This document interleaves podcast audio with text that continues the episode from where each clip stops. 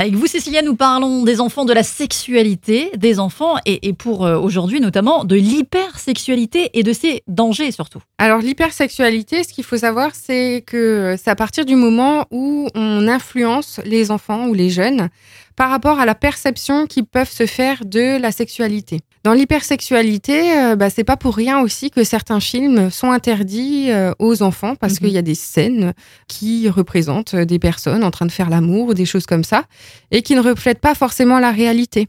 L'hypersexualité, c'est aussi euh, ben, protéger ses enfants, comme on en a déjà parlé, par rapport aux tablettes, euh, à ce qu'ils peuvent entendre, à ce qu'ils peuvent voir.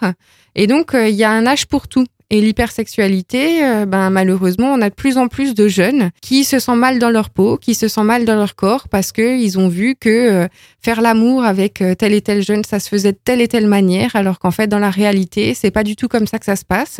Qu'il faut vraiment trouver la bonne personne et que du coup, le rapport au corps est propre à chacun. Et dans l'hypersexualité, donc du coup, admettons qu'on voit notre enfant qui est un petit peu tombé euh, là-dedans, quel est notre rapport, nous, en tant que parents, pour euh, les entourer et les accompagner au mieux?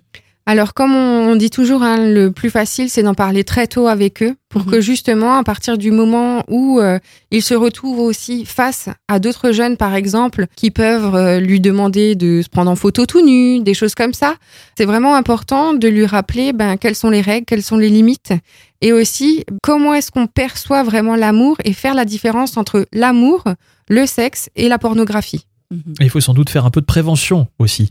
C'est ce dont on parlera demain, Cécilia.